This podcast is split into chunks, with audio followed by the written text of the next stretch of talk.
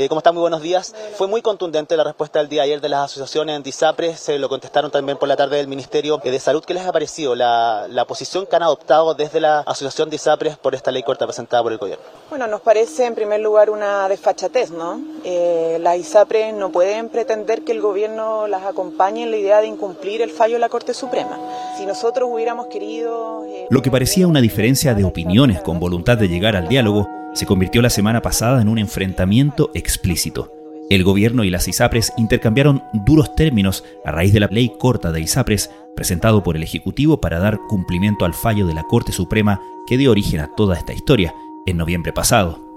El tribunal ordenó a las aseguradoras aplicar una tabla única de factores a sus afiliados y restituir los cobros en exceso aplicados durante el periodo en que no cumplieron con ella, es decir, desde abril de 2020 hasta noviembre de 2022. El proyecto presentado por el gobierno implica la devolución de 1.400 millones de dólares de las ISAPRES en un plazo que, según protestan las empresas, las dejaría sencillamente sin fondos para operar, por lo que se pondría al sistema derechamente en riesgo existencial.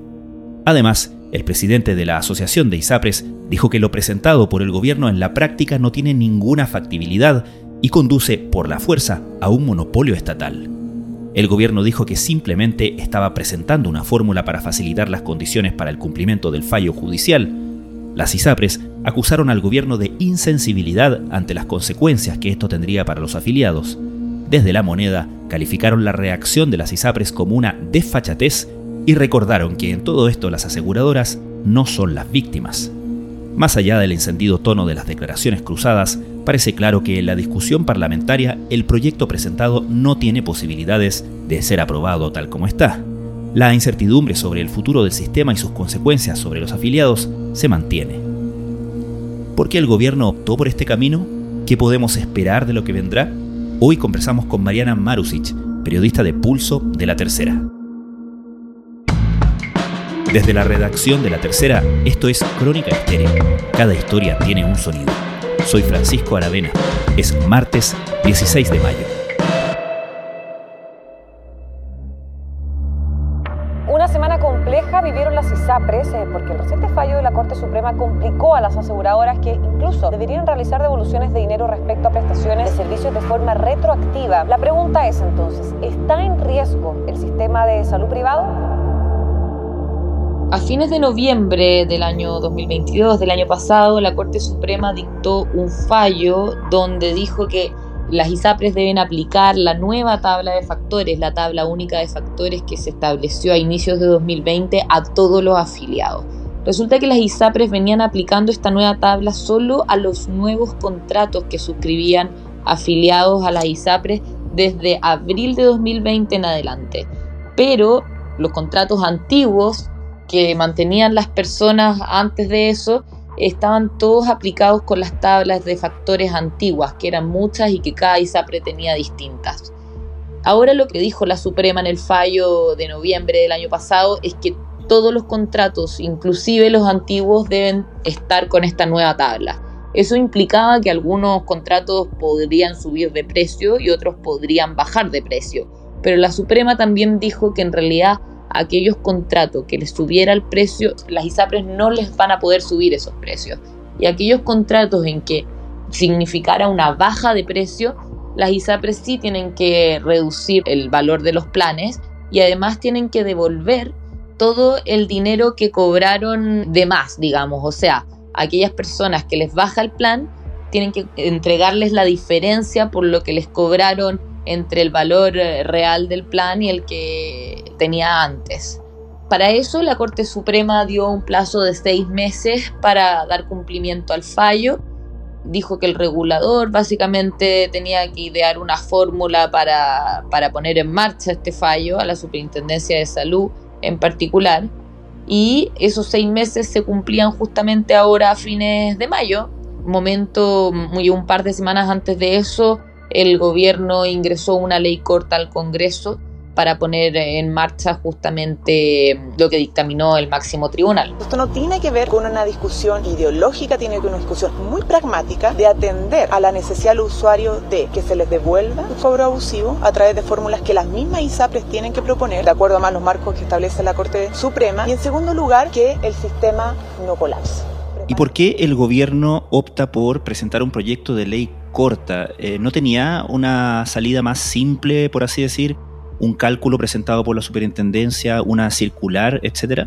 Sí, en un inicio se pensó que en realidad era el superintendente de salud el que iba a dar las instrucciones sin necesidad de que hubiese necesariamente un proyecto de ley, pero finalmente se presentó esta ley corta, el gobierno argumentando, por ejemplo, que la superintendencia en realidad no tenía todas las facultades que necesitaba para poder poner en marcha este fallo y aprovechó también ahí de incluir otras cosas, los lineamientos generales, para que haya también un acuerdo mayor, digamos, que simplemente el regulador dictando instrucciones, sino que también esto pudiese verse desde el Congreso, porque los mismos parlamentarios también han, estado siguiendo todo esto, digamos. O sea, el gobierno estimó que los efectos que iba a tener el cumplimiento de este fallo iban a necesitar en algún momento algún tipo de eh, legislación nueva o reforma mayor, ¿no?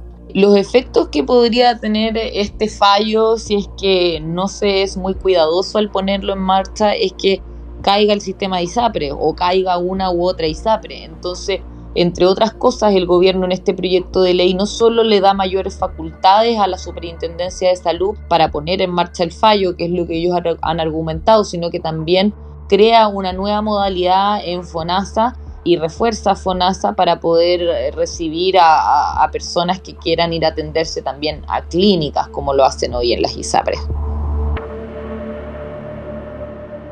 ¿Qué es lo central del proyecto de ley corta que ha motivado esta respuesta tan enérgica de parte de las ISAPRES? En realidad, la ley corta lo que hace es instruir en qué plazos se van a ir concretando una serie de cosas. Por ejemplo, Dice que las ISAPRES tienen que presentar un plan dentro de seis meses de publicada la ley, un plan de pago, digamos, para ver cómo van a devolver los montos cobrados en exceso, que si bien no sale el monto dentro del proyecto de ley, el regulador, la Superintendencia de Salud, dijo a los parlamentarios posterior a la presentación del proyecto que ellos calculan que esto va a significar un desembolso de unos 1.400 millones de dólares. El proyecto de ley también establece, por ejemplo, que el regulador, que la superintendencia, dentro de los 30 días posteriores a la publicación del proyecto, va a tener que emitir una circular donde establece cómo las ISAPRES tienen que realizar la baja de precio de los planes de salud que pidió la Suprema y eso se va a concretar dentro de dos o tres meses de publicada la ley. Eso también las ISAPRES argumentan que hace inviable el sistema. Desde las ISAPRES no ven con buenos ojos este proyecto y han dicho que podría significar la caída del sistema. Bueno, vamos al tema de las ISAPRES. Ayer se dio a conocer el valor que debieran devolver las ISAPRES para cumplir con el fallo de la Corte Suprema. 1,1 billón de pesos o 1.400 millones de dólares. Eso para poder cumplir con este fallo, las propias ISAPRES tendrían que hacer una propuesta de plan de pago. Sin embargo, las aseguradoras hoy afirman que esa propuesta del gobierno que se tiene que discutir en el Congreso es un engaño que según ellos disfraza un cierre por secretaría del sistema. Mariana, respecto a estos cálculos que se hacen, ¿existen consensos o hay cierta divergencia o uno podría pensar quizás desconfianza de uno y otro lado eh, respecto de los montos involucrados. Las ISAPRES no cuestionan que el cálculo esté bien o mal hecho, digamos, de la devolución de 1.400 millones de dólares. Lo que sí cuestionan es que se pueden usar distintas fórmulas, dicen ellos, para poder cumplir con el fallo de la Corte Suprema. Y lo que ellos dicen es que la fórmula que hoy tiene el regulador en sus manos, que significaría la devolución de 1.400 millones de dólares, lo que hace es que caiga el sistema. Entonces ellos estiman que se podría buscar alguna otra fórmula que implique un desembolso de menos dinero para poder hacerlo efectivo y que las ISAPRES sigan viviendo. Esa ha sido la discusión de todos los últimos seis meses, la verdad, de cuál es la fórmula a usar para poner en marcha este fallo Dentro del gobierno también evaluaron otro tipo de ideas, pero finalmente prevaleció esta. ¿Y qué proponen las ISAPRES en cambio? Las ISAPRES en general son dos las fórmulas que han transmitido a distintas autoridades de gobierno. La primera y la que eh, ellos eh, desde un inicio han impulsado, han intentado impulsar sin éxito, es la siguiente. Resulta que los, planes de salud se componen de dos cosas para definir el precio. Una es el precio base del plan de salud, que eso lo definen las ISAPRES, y la segunda es la tabla de factores. La tabla de factores es lo que la Corte Suprema dice que ahora hay que aplicar según esta nueva tabla única de factores que definió la Superintendencia de Salud en el año 2020. Pero el precio base del plan, lo que proponen justamente ahora las aseguradoras es que apliquen esta nueva tabla de factores, pero que ellos puedan también modificar el precio base del plan. Cosa de que todos esos contratos a los cuales hay que bajarles el precio producto de esta aplicación de la tabla de factores, se les pueda subir el precio base del plan y así las personas continúen pagando un precio muy similar o el mismo que pagan actualmente. Eso lo que ellos dicen es que generaría que no, no se produzca una baja de ingresos como, como ha calculado hoy la superintendencia que se produciría con la fórmula que ellos están evaluando, donde les significaría a las ISAPRES una baja de 8% de los ingresos y además no tendrían que hacer, ellos estiman, devoluciones por 1.400 millones de dólares. La segunda fórmula básicamente es lo siguiente. La tabla de factores se puede aplicar en dos momentos de la vida. Uno, cuando tú contratas el plan de salud y dos, cuando se te incorpora alguna carga, por ejemplo, un hijo o, cualquier otra persona, ahí se vuelve a usar la tabla de factores para calcular cuánto va a costar ahora tu plan. Lo que decían la ISAPRE era que, por ejemplo, ahora en vez de aplicar de forma retroactiva el fallo de la Suprema para todas las personas y hacerle devolución a todos quienes tienen la tabla de factores antigua, solo se le aplicara esto a quienes tuvieron movimientos de cargas, por ejemplo, o algún movimiento dentro de su plan en este periodo, desde 2020 a la fecha.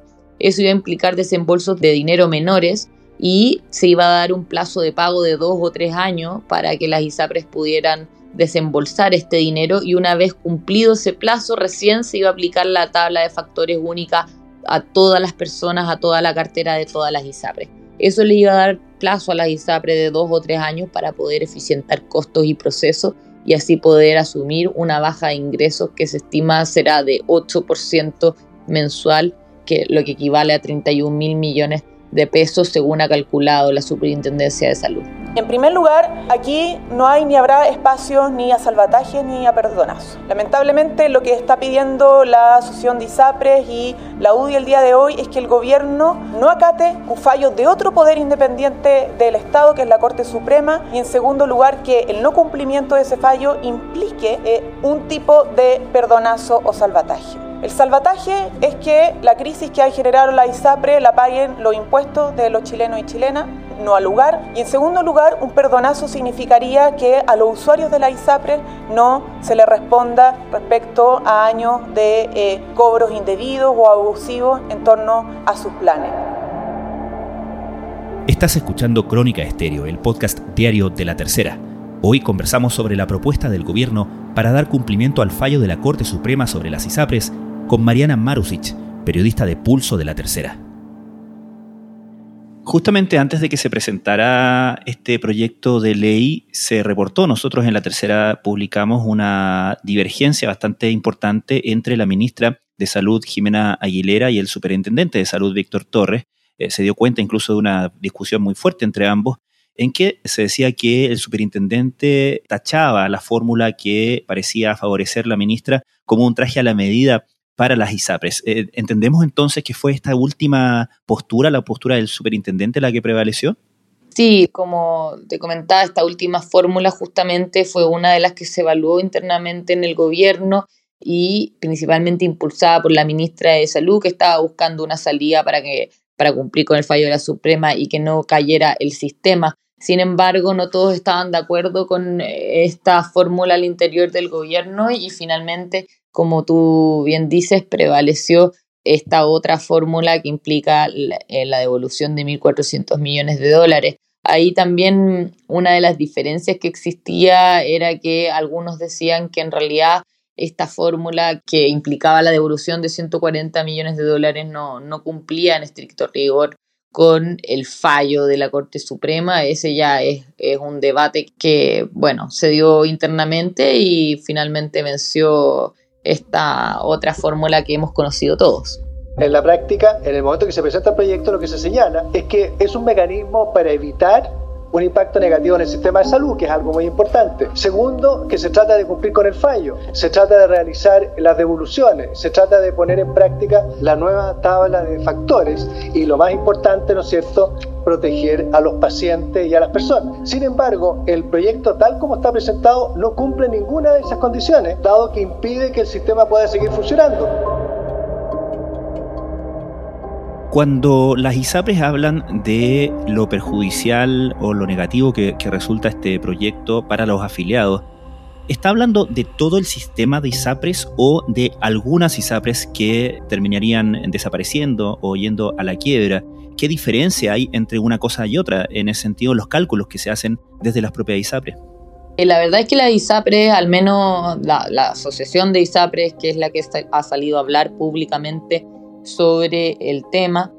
Ellos estiman que está en riesgo todo el sistema y ven que caerían todas las ISAPRES que componen el gremio, que recordemos que son todas menos una, que eh, hubo una ISAPRE que se creó hace un año y que no, no se vería mayormente afectada por este fallo de la Corte Suprema porque no le aplica, digamos, ellos han aplicado siempre la nueva tabla de factores.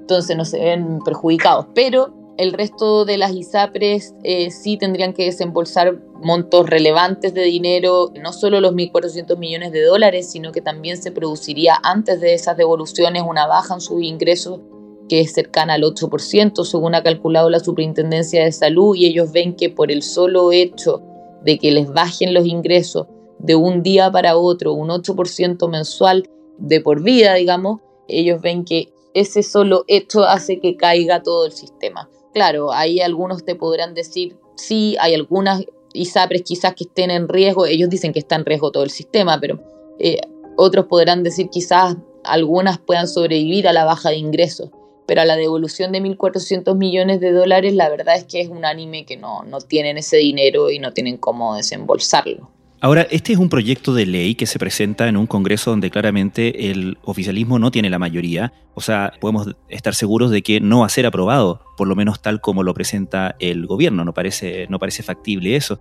Pensando en eso justamente, ¿dónde podemos distinguir los puntos donde sí hay acuerdo y qué idea o qué noción podemos tener de qué podría salir finalmente de todo esto?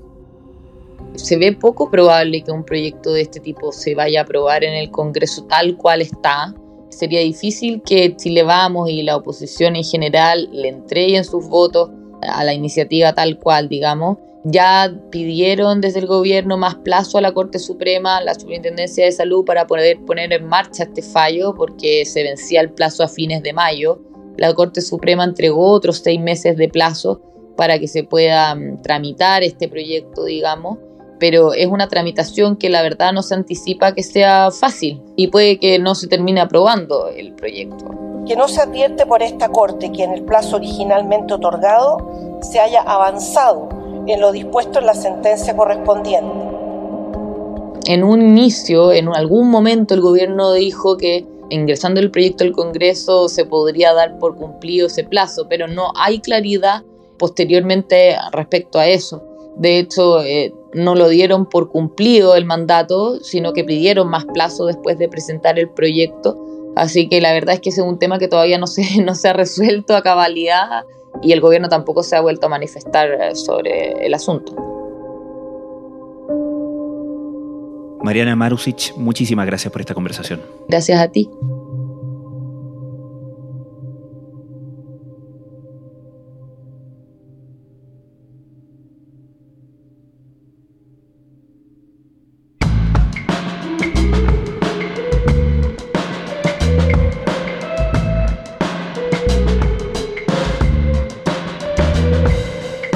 Crónica Estéreo es un podcast original de La Tercera. La edición y conducción es de quien les habla, Francisco Aravena. El diseño y postproducción de sonido son de Michel Paulete. Nuestro tema principal es Say Again de Citadel. Escucha todos nuestros episodios en Spotify o en tu plataforma favorita de podcast y en latercera.com. Nos encontramos mañana en una nueva entrega de Crónica Estéreo. Cada historia tiene un sonido. El podcast diario de la tercera.